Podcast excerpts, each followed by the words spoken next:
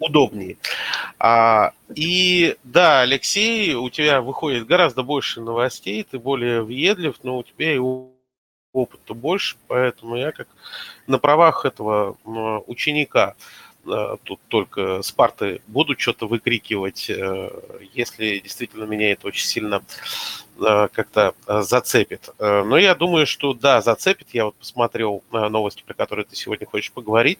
Да, да, есть что сказать. Поэтому тебе слово. А, да, и последнее, наверное, ты расскажешь нашим участникам трансляции, что в итоге они могут подсоединиться и задать свои вопросы и предупреждая желание Олега Сальманова уже сейчас прямо обсудить то, что мы с ним э, хотели обсудить э, чуть позже, Олег, я обо всем помню. Леша, тебе слово.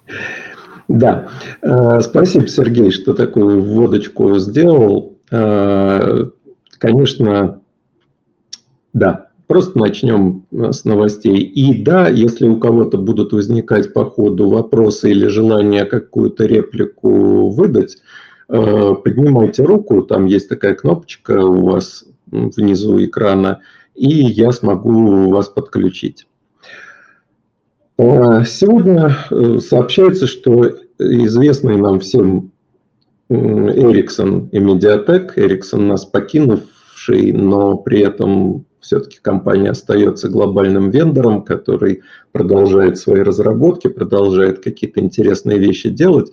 Сегодня эти две компании показали рекордную скорость в оплинке, достигнутую за счет агрегации частот. Ну, в общем, так звучит все довольно скучно. Речь, конечно, о сети 5G, а достигнутая скорость 440 мегабит в секунду. Ну, вроде бы вообще нечему удивляться. Подумаешь, 440 мегабит в секунду, мы уже слышали про гигабиты, про несколько гигабит.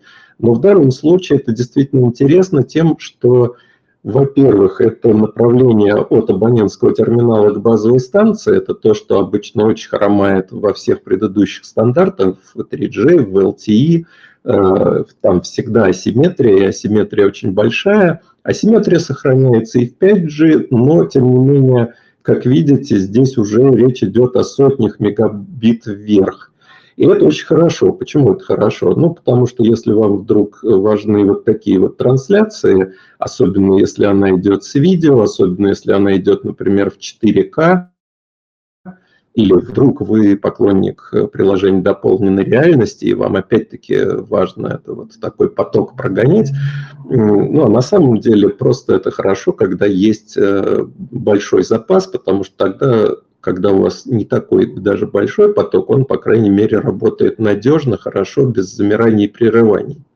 И интересно в этом тесте что? То, что компании задействовали те диапазоны, которые вот в принципе ну, при немножко другом течении событий могли бы быть доступны и российским операторам.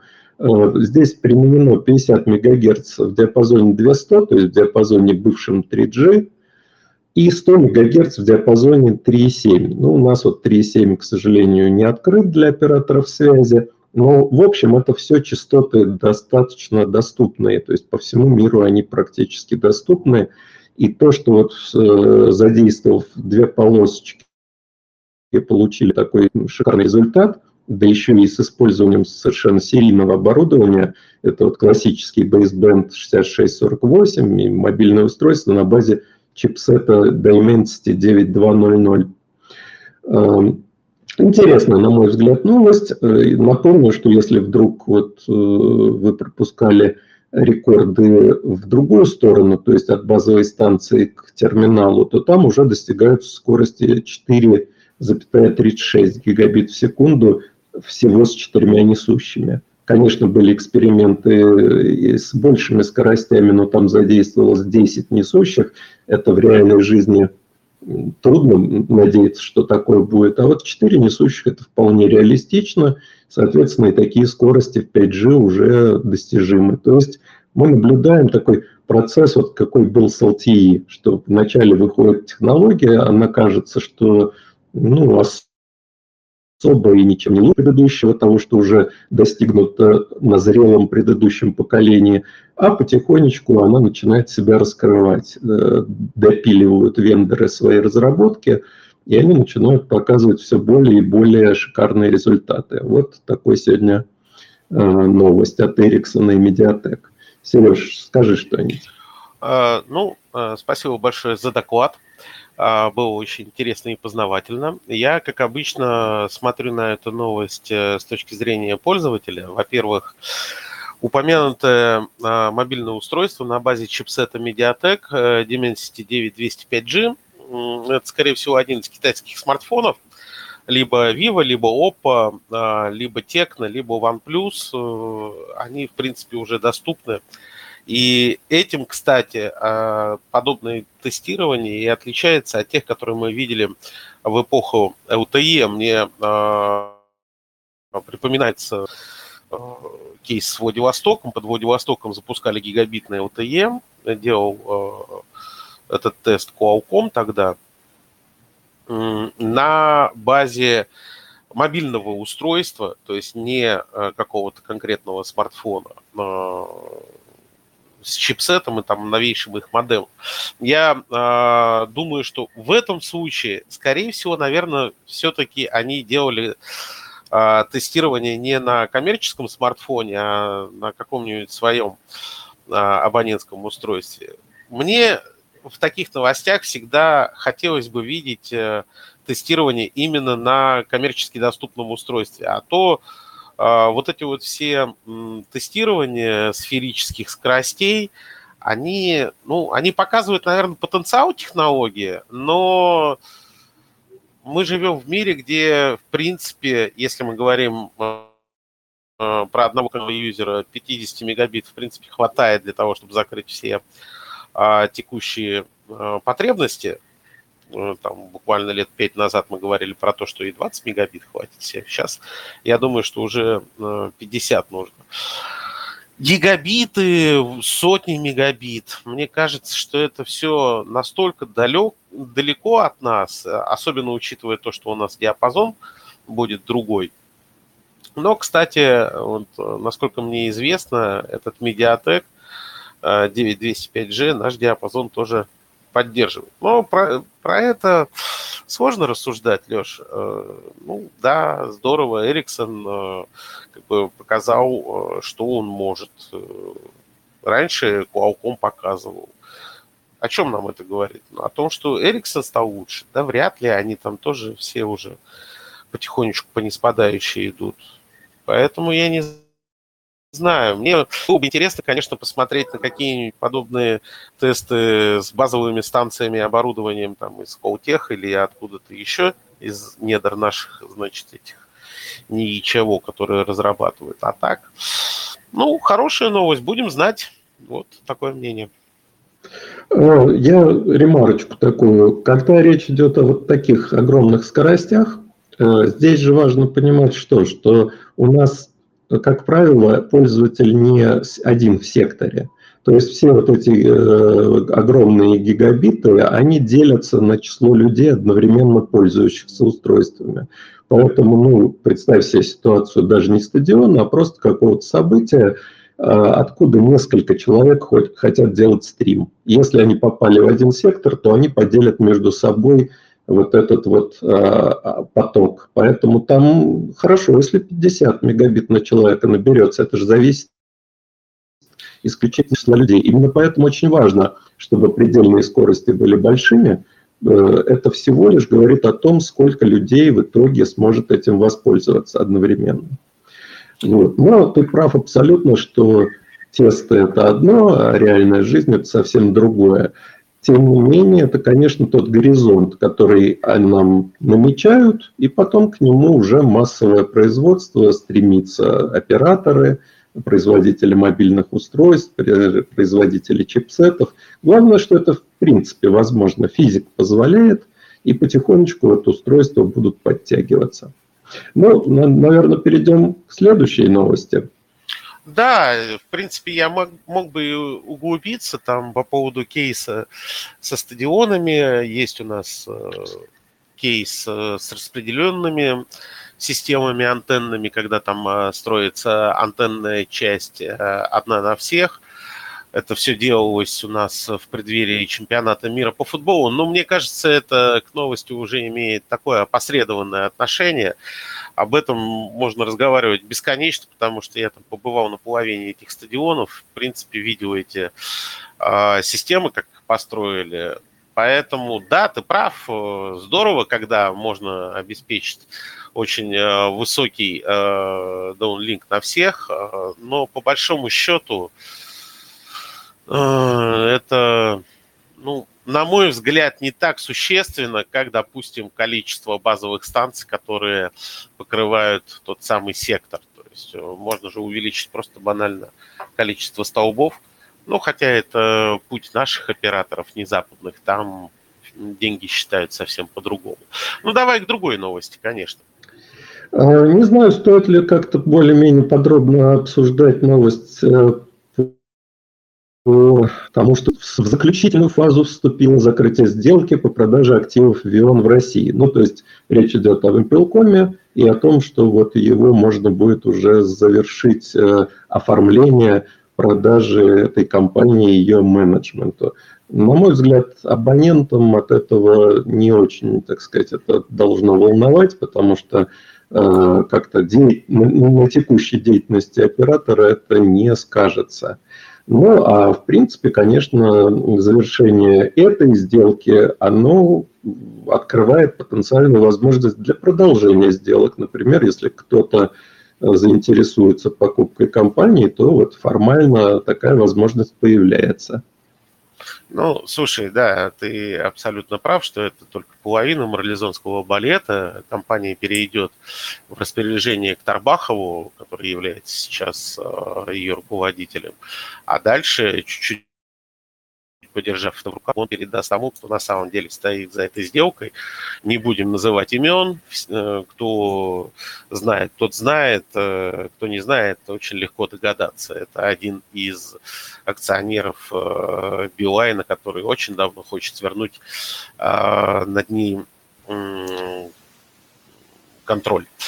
А, опять же, свечку не держал, поэтому я не могу ничего утверждать. Но повторюсь, э, чем быстрее закончится весь этот трансфер э, активов, тем лучше. У нас вон яркий пример, э, компания Яндекс, которая там, уже больше года все делит и делит свои активы с бывшим усатым лидером. И конца и края этому нет. Да, а, если ты позволишь, давай я тогда а, тоже новость а, артикулирую свою, да. Я про свой любимый Wi-Fi. Угу. Ты вчера писал как раз про заметку ведомостей о том, что как это называется документ, концепция развития... Стратегия. А, да, вот я нашел. Стратегия развития, развития отрасли связи в РФ на 2024-2035 годы. Уникальный, конечно, документ. Я его полностью не видел. Я только читаю то, что по нему пишут э, наши коллеги из деловых изданий. И чем больше они пишут, тем больше у меня волос начинает э, шевелиться везде. Потому что документ, конечно, аховый. А, в этот раз вот был про Wi-Fi. И в частности, прогноз, что 1935 году 70% трафика абонентов будет приходиться на Wi-Fi сети, а 30% на мобильные сети. В принципе, все логично. И я не буду, наверное, повторяться, там, свой, повторять весь свой пост. А я лишь акцентирую внимание на том, э, что в этот пост э, не вошло, а именно э, на аргументах, которые уважаемые мною всецело э, агентство ТМТ Консалтинг, приводит в качестве, э, так скажем, факторов, которые, как они пишут, положительно повлияют на развитие рынка. Первый фактор – рост тарифов на мобильную связь и интернет. Зачем они это туда привязали, я не понимаю. То есть, как бы, типа, публичный Wi-Fi доступ станет э, привлекательной альтернативой для конечных пользователей. Но бред же, потому что для того, чтобы подключиться к публичному Wi-Fi, надо пройти там идентификацию. Да, она там действует какое-то время, но все равно это э, очень странная история. Потом дальше веселее. Они пишут о том, что повлияет распространение оплаты товаров и услуг через QR-код СПБ а, и использование покупателями программ лояльности, приложений программы лояльности. Предполагается, что в магазине, где они этим хотят воспользоваться, не ловит их мобильный интернет. И поэтому они обязательно будут подключаться к Wi-Fi точке, которая установлена в магазине. В этом поверить... Да, да. И еще сложнее, чем э, в первый пункт, но дальше – использование сервисов для создания беспроводных сетей в многоэтажных офисах, складах, коворкингах. Там, боже мой, как будто их до этого не строили. Просто ни один админ в свою сеть вот подобного типа не будет пускать публичных пользователей. Это же бред и э, потенциальная как бы, брешь в IT-периметре. Дальше идет цифровизация городской инфраструктуры и общественного транспорта. И вот здесь вот мы вообще приехали. То есть вместо того, чтобы развивать интернет вещей, неважно на какой технологии, там NBIOT там, или еще каких-то LoRaWAN, давайте мы будем использовать Wi-Fi. Самую дырявую технологию из всех существующих. Но это всем полный бред. При этом я вижу потенциал там у нашего Wi-Fi э, публичного, это там э, гостиницы, отели, общественные пространства, а, те места, где люди проводят ну, достаточно большое количество времени. В метро уже не в счет, потому что там хорошее а, покрытие э, сделали мобильные операторы. Поэтому у меня сложилось такое чувство, что ну немножечко как-то это исследование слишком комплементарно той самой стратегии, по которой 70% трафика должно уйти из мобильных сетей в сети Wi-Fi. Такая вот новость, мне показалось, она что-то как-то совсем немножко э, выделяется на фоне остальных.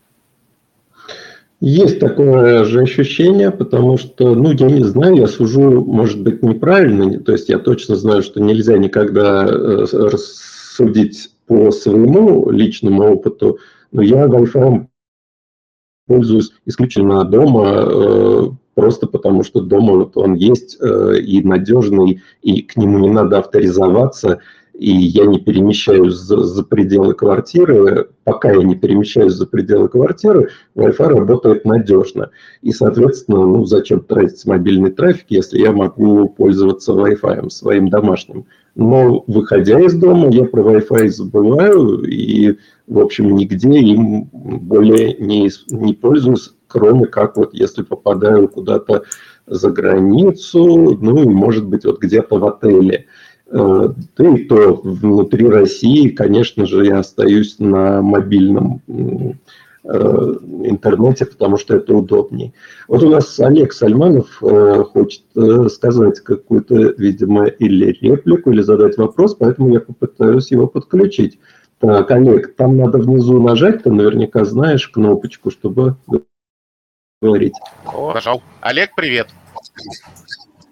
Привет. Да, я просто, у меня коротенькая ремарка. Насколько я знаю, все, что сейчас пишется по э, стратегии э, развития связи до какого-то там 30-го или какого-то 35-го, года. 35-го. Да, ну, неважно, в общем, да, до 30 какого-то.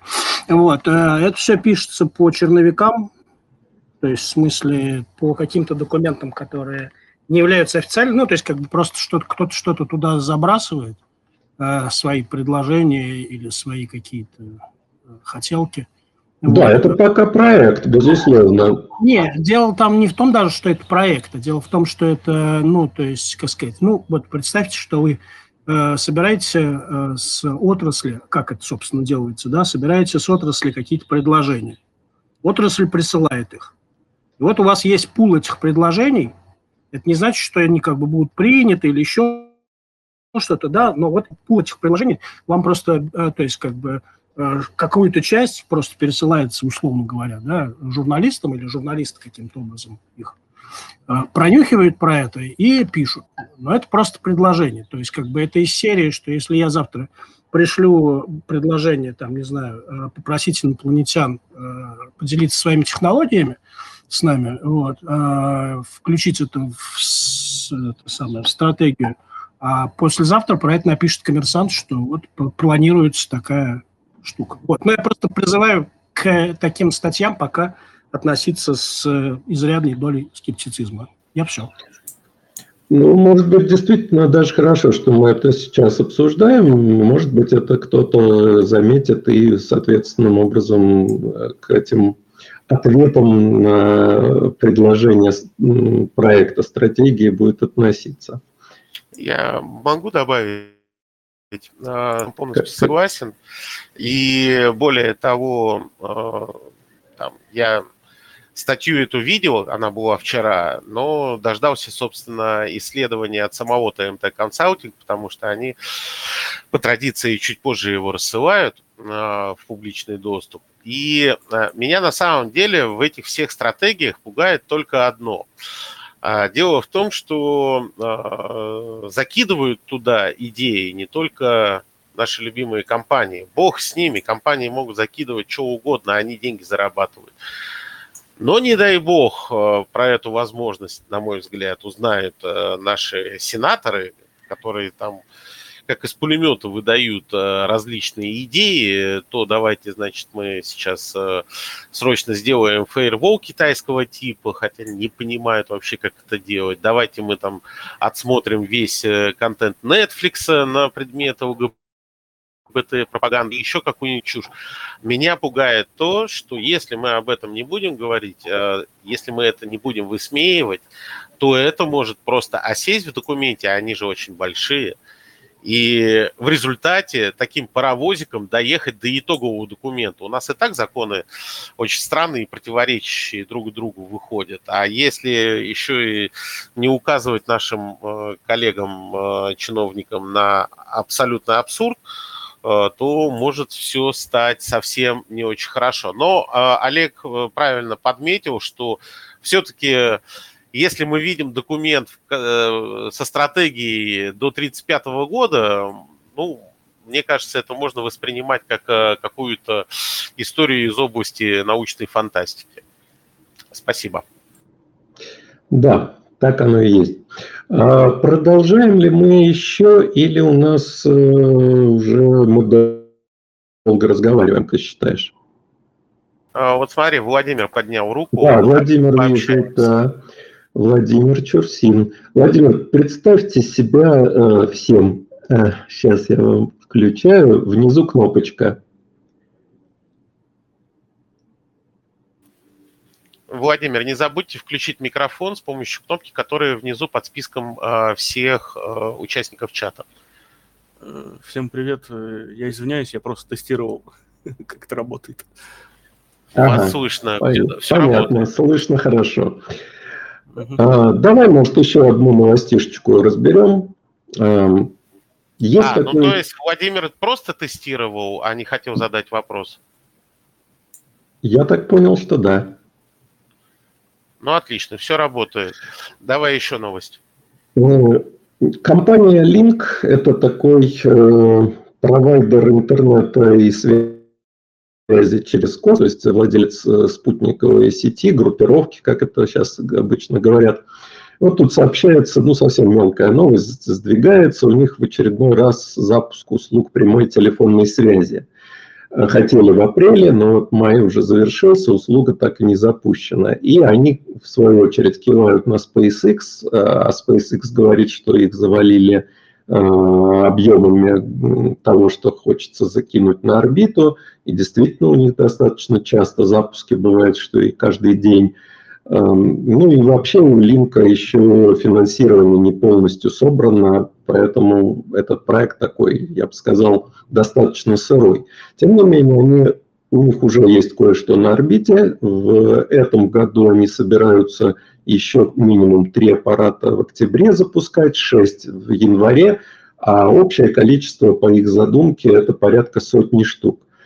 Э, чем они от всех остальных? Ну, от всех остальных, может быть, и ничем, от многих отличаются. То есть это э, их идея – это прямая связь, э, мобильный телефон, спутник.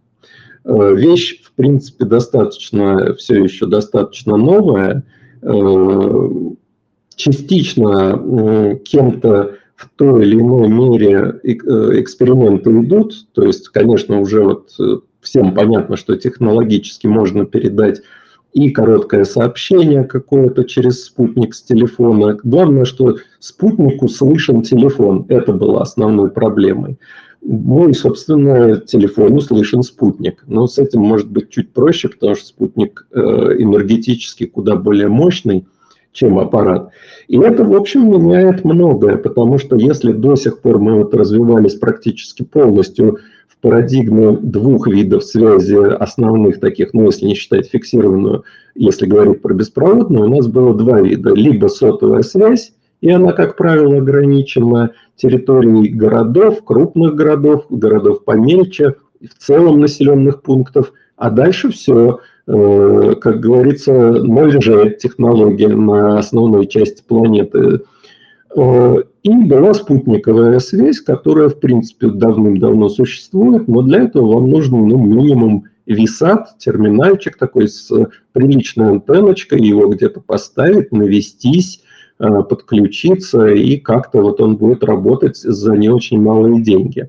И представьте, что вот вместо всего этого у вас просто обычный ваш смартфон, который вы достали из кармана, и если вы не в пещере там в какой-то, а, скажем, просто на полянку вышли в середине тайги или где-то там находитесь в Заполярье или еще где-то, или плывете на каком-то теплоходе по морю, летите на самолете даже, наверное, э, то вы просто вот раз и разговариваете, с, как будто вы находитесь в зоне действия сети сотовой связи.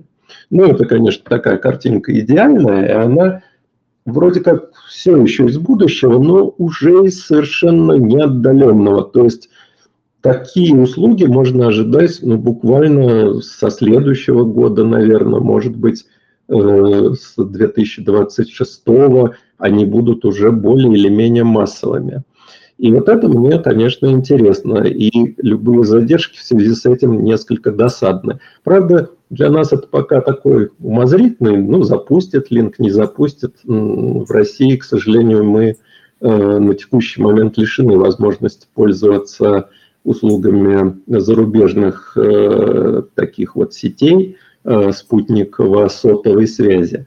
И остается надеяться на то, что наша промышленность, наша космическая отрасль все-таки как-то будут двигаться в этом направлении, не подкачают, и пусть, ну, пусть с какой-то задержкой, обычной, в общем, мы, нам не привыкать к задержке в пару-другую лет – но э, хотя бы, так сказать, в обозримом каком-то будущем вот хотелось бы такой технологией э, иметь возможность пользоваться и российским пользователям. Мне, например, хотелось бы таким пользоваться.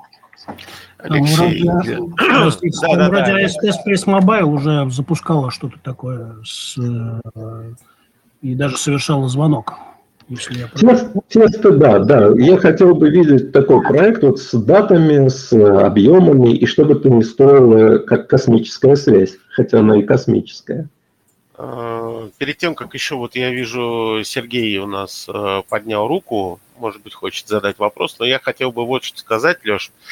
Это, конечно, все очень здорово, но есть э, две больших э, проблемы. Первая проблема – это группы спутников.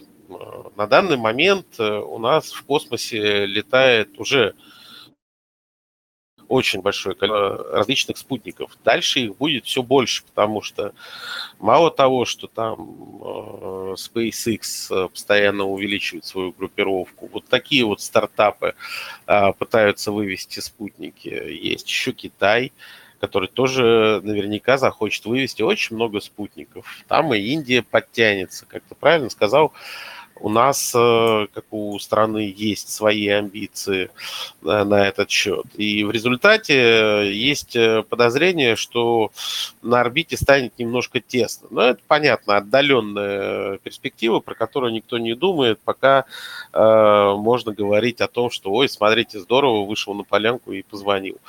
Кому надо, у того есть спутниковый телефон, и он там на полянку выходит и звонит, и даже в интернет выходит.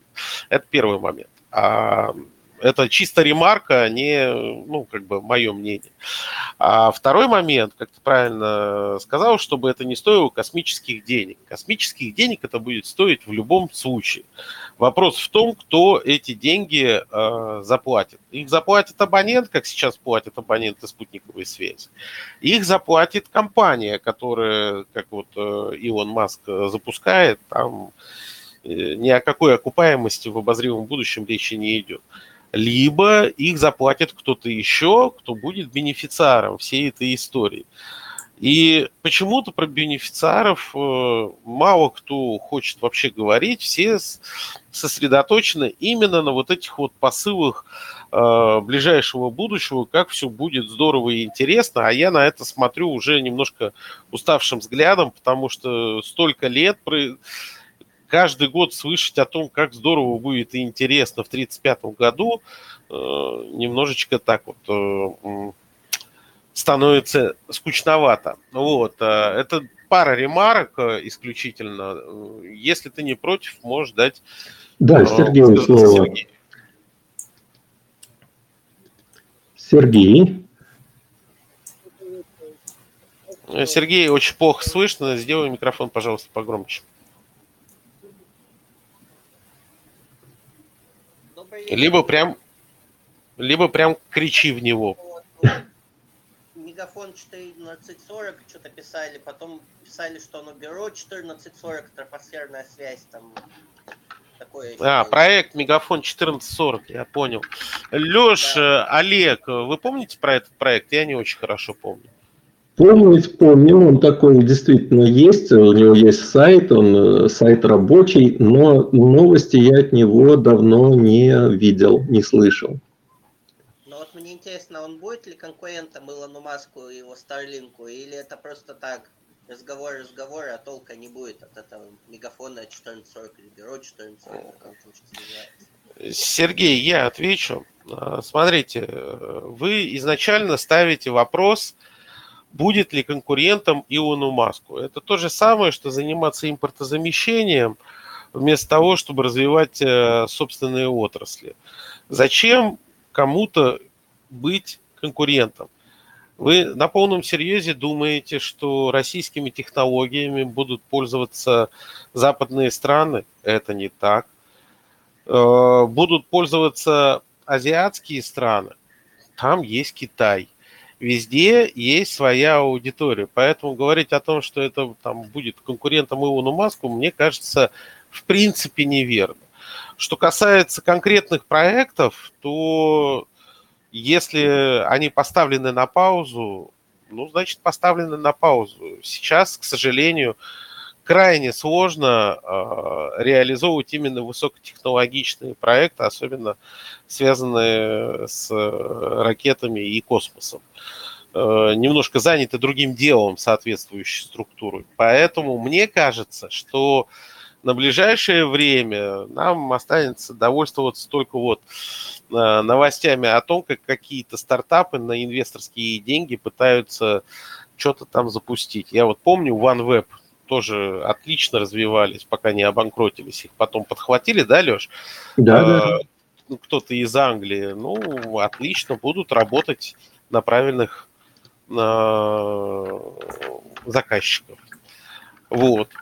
А, у меня все-таки вопрос к Олегу. Олег, а если ты еще здесь, ты не мог бы вот, э, сказать свое мнение по поводу э, спутников, э, спутниковой связи и вот, собственно, проектов российских? Слушайте, ну, я свое мнение-то могу сказать, только я не, не сильно это самое. Насколько я понимаю, 14 400... Мы здесь все такие. Ну, да. Э, ну, насколько, про 14 400, насколько я понимаю, э, это такая частная история, э, и неизвестно, насколько оно будет, э, э, то есть, взлетит, не взлетит. Надо у Вартана спрашивать. А, вот. Э, его тут нет, по-моему, поэтому, в общем... Вот, я не знаю, в каком состоянии. А, вообще, а, об э, низкоорбитальной э, спутниковой связи я, по-моему, слышу уже и о проектах, а, которые, значит, нужно срочным образом с государственным участием э, запускать, я уже слышу лет, наверное, не знаю, 15. Вот. Да, да, вот сколько мы здесь все сидим, столько мы это, это слышим. Да, ну там как бы очевидная история с, как, с Арктикой, да, что типа в Арктике нужна связь, что спутники, которые висят над экватором, э, стационарные, до, них не, до нее не добивают, и поэтому вот нам нужен низкоорбитальный свет. Но просто денег-то нет и не будет. Поэтому мне кажется, что это все сказать. Э, я, Олег, все-таки не разделяю да. твоего пессимизма. Я бы выразился Конечно. как а, покойный ныне а, Борис Абрамович. Э, деньги были, деньги будут. Вот сейчас денег нет. Вот, вот с этим я согласен. А. Не, ну, Но... окей, но просто я не очень понимаю, откуда они появятся именно на этот проект. То есть, как бы проект дофига, да, то есть в смысле разных, которые очень нужны. Вот. И ну, просто у нас есть, э, ну, я не знаю, насколько все изменилось после февраля 2022, э, да, вот, но мне кажется, что если изменилось, то худшую сторону для, для отрасли. А у нас есть э, приоритетные проекты, там, не знаю, строительство мостов э, до Крыма, да, или еще что-то, ну, то есть какие-то такие, про строительство дорог, еще какие-то такие вещи – вот. А э, ну, IT и связь, она всегда существовала в режиме э, частного, частной истории, то есть как бы, ну, государство что-то там поддерживало, какие-то выделяло средства, вот, э, иногда, или скорее чаще всего просто какие-то эти самые, ну, льготы, вот это, вот это вот все. Вот. А, а вот чтобы выделить много денег специально, значит, на какие-то телеком-проекты, этого, по-моему, никогда не было. Я думаю, что ну, в обозримом будущем никогда и не будет, просто потому что как бы, если этих денег не было тогда, когда у нас э, нефть и газ продавались свободно вот, во всем мире, то думаю, что сейчас, когда они, так сказать, продаются менее свободно и по более низким ценам, а на них, на такие проекты денег и не найдется. Вот. А частные, ну, частные просто как бы не знаю, мне кажется, что а, для того, чтобы эм, делать в частном порядке такие штуки а, без поддержки государства, то это нужно все-таки ну, ориентироваться на всемирную историю, как это делает тот же упомянутый Илон Маск, да, то есть как бы если бы Илон Маск запускал это только для Соединенных Штатов, свой проект, то я думаю, что как бы у него бы экономика не сходилась.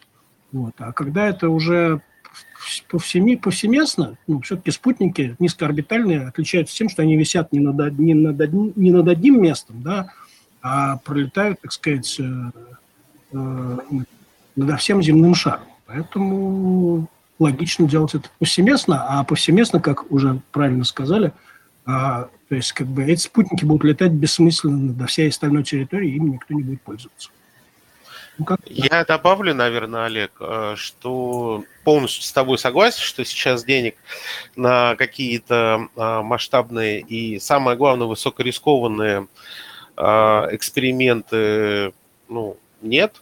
И их, кстати, нет не только у нас, э, потому что эта игра все-таки э, с несколькими участниками, и пока что все в проигрыше. Это мое мнение, я не пытаюсь его как-то навязать. Так вот, действительно, если мы посмотрим а, на прошедшее время с э, весны прошлого года, то по большому счету был реализован э, всего, наверное, э, из масштабных проектов только один. Это строительство ВОУС сети на Чукотку, которая связала там Чукотку, Анадырь с большой землей именно кабелем. Хотя бы эту стройку довели.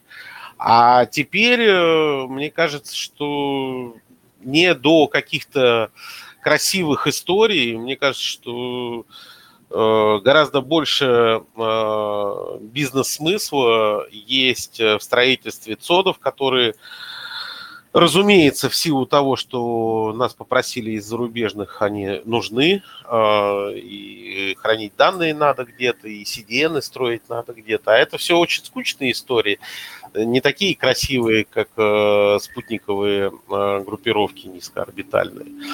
Но я вот э, понимаю, что вы с Лешей, так скажем, более пессимистично к этому а, настроены, я более оптимистично настроен. Но, как-то говорят э, на нашем любимом федеральном канале, все это покажет время. Вот ты ЦОДа упомянул, и в связи с этим я хотел бы другую сегодняшнюю новость э, чуть-чуть по, по ней пройтись. Это мини-ЦОДы.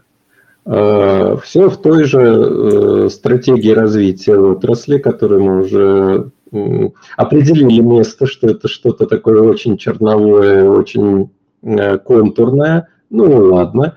Но там э, говорится о том, что э, если сейчас доля миницот в России это где-то 3, до 3% от общего объема вычислений, ну, в деньгах это какой-то 1 миллиард, то к 1935 году они должны будут занять 30% рынка. То есть э, ну, ЦОД буквально в каждый двор должен быть поставлен.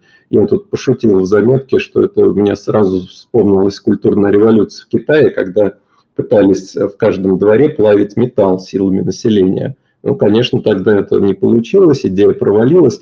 А что будет у нас с миницодами? Но, а если серьезно, то понятно, что целом миницоды действительно тренд, а, потому что вот все вот эти вычисления в сетях 5G, 6G, они смещаются, уходят от централизации в сторону децентрализации на периферию сети, туда поближе к потребителю. И идея в том, что где информация зародилась, там она должна быть предобработана, чтобы не гонять большой трафик внутри сети, чтобы человек быстрее получил нужный ему ответ. И в связи с этим вычислительные мощности и мощности хранения, обработки информации, они будут вот как бы смещаться к пользователям. Конечно, не все с этим согласны. Кто-то говорит, да ничего подобного, надо строить вот такие огромные атомные цоды при атомных электростанциях, туда все и хранить, ну подумаешь, там какая-то задержка, зато экономически так намного выгоднее, потому что там можно поставить очень высокие вычислительные мощности. И действительно видно, что и таким путем в мире идет развитие. Тоже сегодня была новость, что SoftBank решил строить цоды на базе NVIDIA вычислителей. Ну, то есть это самые мощные вычислители с искусственным интеллектом. Э, и они вот э, именно такие дробилки для чисел э, будут создавать масштабно, Э, настолько масштабно, что NVIDIA сразу там котировочки подскочили на бирже. Э, но, а вот у нас, у нас э, перспективна ли тема мини-цодов и насколько? Ну, мне кажется, если мини-цоды строить, то надо, во-первых, разобраться с ценой на электричество, а потом уже строить эти самые цоды. Потому что бывает на Кубани, допустим, 6 рублей киловатт однотарифный вот у простых людей, а где-то там 2 рубля, а где-то там, может, еще какая-то другая цена. Вот надо с ценообразованием, с электричеством разобраться, потом можно и мини-соды строить, я считаю. Да, Сергей, там надо даже с большим кругом э, тем разбираться, потому что не только цены на электричество, но также те цены на присоединение, цены на размещение на аренду земли у э, государственных всяких структур и организаций. Э, вот это вот все эм, действительно целый большой круг вопросов. Нужно, чтобы это было хоть как-то экономически оправданным. Я Но... добавлю... Ага, давай, Сергей. Угу. Я добавлю, что все-таки о ценах на электричество заботится не Э, операторы и пользователи цодов, а те, кто пытается до сих пор э, заработать на майнинге, это совершенно иная тема для совершенно иных чатов, на мой взгляд. Что касается э, мини-цодов и цодов в целом, Вообще, вот ты вот сказал э, про то, что к 1935 году, опять я услышал этот 1935 год, он реально как вот у, э, значит, Брежнева к какому там году, к 90-му, в каждому по квартире, а к 80-му построен коммунизм, так и здесь у нас 35-й год. Как будто клин на нем, светом, свет клином на нем сошелся. Это вообще бессмысленно и бесперспективно а, вот о какой-то конкретике говорить про а, период не то, что 10 лет, да, 35 это 12, а, даже 5 лет вперед загадывать невозможно. Я напомню, что когда запускали сети LTE, вообще-то эти сети строили э, и запускались э, из расчета того, что все будут пользоваться модемами. И э, именно модемы, как устройства LTE-шные, были в авангарде, ну, первую половину там, года или год максимум. А потом выяснилось, что на самом деле сеть LTE предназначена для того, чтобы видео э, гнать э, в онлайне. И все завертелось в другую сторону.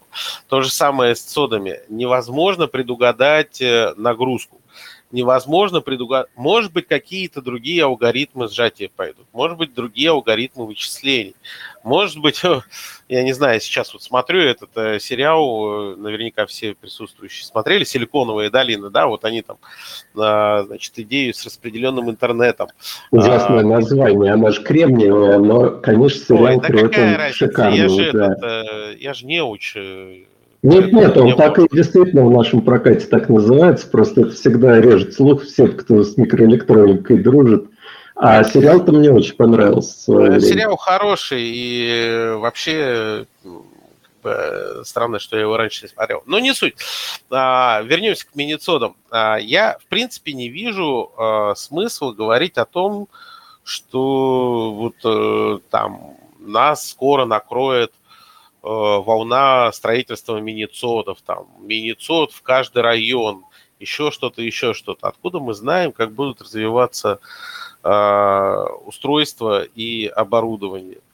Ну, ну, серьезно, невозможно предугадать. В 80-х скажи кому-нибудь, что у тебя э, в кармане будет э, находиться устройство, которое превосходит по производительности все устройства, которые есть на данный момент, э, ну, там, допустим, в 80-м году. Ну, бред же, все бы покрутили пальцем у виска, а тем не менее это случилось. Поэтому все, что касается именно вычислительных мощностей, на мой взгляд, прогнозировать нагрузку можно, а вот э, объем вычислений, то есть э, инфраструктуру, ну, это очень странно. Ну и, конечно, конечно, всю эту тему очень активно двигают компании, которые с удовольствием вам построят мини-цод, хотя хоть дома, хоть где.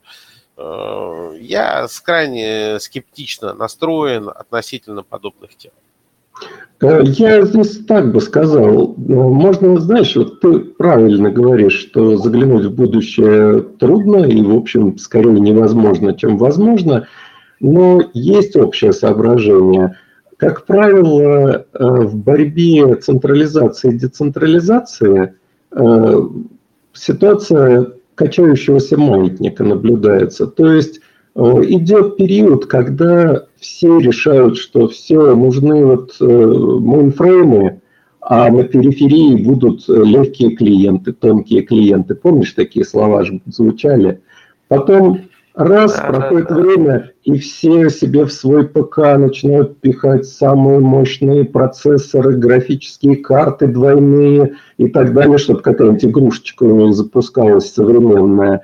А потом опять выясняется, что, оп, оказывается, можно облачно играть, и ты можешь играть хоть с ноутбука в самую современную игру, и к твоей конфигурации вообще никаких вопросов нет.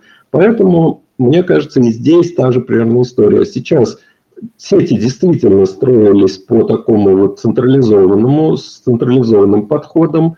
Цоды для них делались гигантскими, они вообще какое-то время только в Москве были сосредоточены. Ну, вот сейчас пошло развитие в, в областные, в э, субъект федерации, где-то уже, так сказать, задумываются о том, чтобы еще куда-то ниже. И вот эта тема мини-цодов, да, она, наверное, имеет право на существование – Э, какие-то процессы, безусловно, будут делаться на краях сети, но мне кажется, для этого зачастую хватает, например, мощностей той же базовой станции. Ведь это тоже компьютер, к ней можно поставить там накопители побольше, и, глядишь, она справится и со своими прямыми обязанностями, и с какой-то предобработкой данных, а потом это все равно качнется опять в сторону, например, централизации. Но эти процессы медленные, поэтому в ближайшие какие-то годы, может быть, в течение 10 лет, мы действительно будем наблюдать, что э, какое-то перераспределение объемов данных между большими и малыми цодами,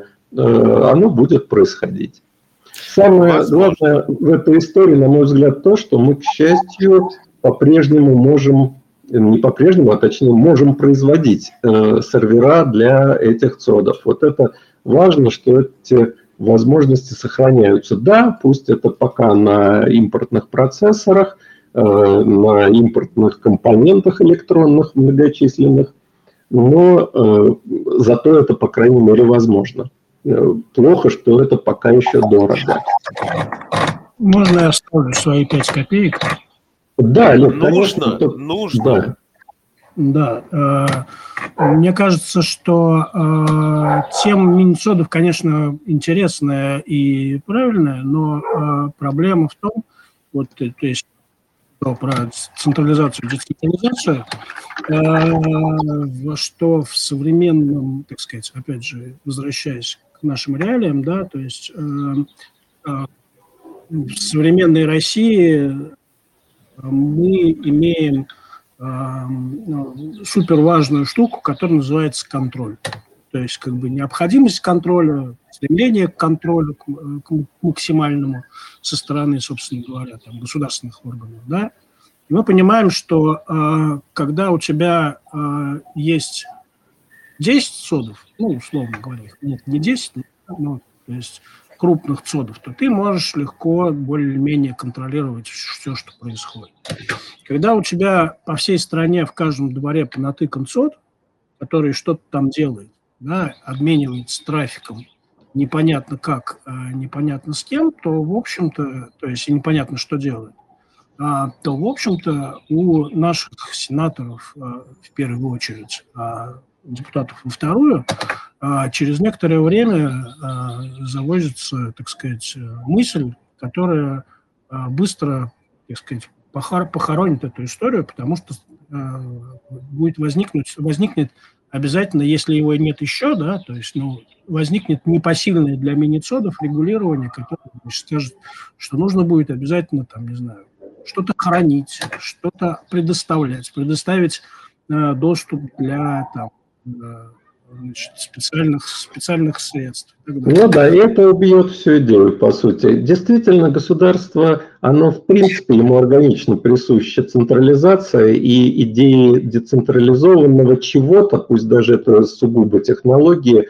они как бы вот в контрапункте вступают в противоречие с таким вот э, централизованным устройством. Это ты абсолютно правильно подметил. Ну что ж, хочется надеяться, что это все-таки не станет полным препятствием, потому что, ну, если технологии на этом витке стремятся быть децентрализованными, то попытки этому сопротивляться будут означать только одно, что мы просто на время опять тормозим в техническом, технологическом развитии, еще э, отставание будет усугубляться чего, конечно, не хотелось бы.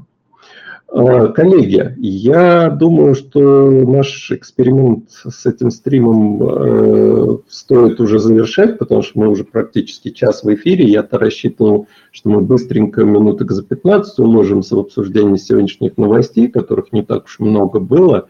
А мы вот, видите, с вами очень так душевно поговорили. Э, не знаю, как вам, мне понравилось, но мне кажется, лучше мы еще когда-нибудь такое сделаем, чем будем сегодня уже, так сказать, до упора продолжать. Надо чаще встречаться, и большое спасибо Владимиру, Кроватке ФМ, э, Телеком Ревью, Ярославу и остальным слушателям, которые были с нами целый час. Я даже не знаю, как вы это все выдержали, но обязательно напишите Алексею э, в комментариях, э, понравилось или нет и, возможно, даже предложите какие-то темы. Я очень надеюсь, что Алексей будет и дальше приглашать меня, вот Олега, можно еще и Лешу Сукина из телекоммуналки пригласить для обсуждения. Очень душевно посидели. Вот Олег вообще на природе, я так понимаю, у него там птички поют. Э, прекрасно по вечерам посидеть и обсудить новости. Мне очень понравилось. Большое тебе спасибо, Алексей, что организовал такую встречу. Спасибо, Сергей, спасибо всем. И я присоединяюсь к просьбе какие-то высказать оценки, потому что, ну, дело новое для меня, по крайней мере, и хотелось бы понять, в какую сторону двигаться. Покороче, поподробней, побольше приглашенных людей и так далее. Олег, что ты хотел сказать? Я хотел сказать спасибо большое и попрощаться. Да, всем всего доброго. Счастливо. Удачи. Пока.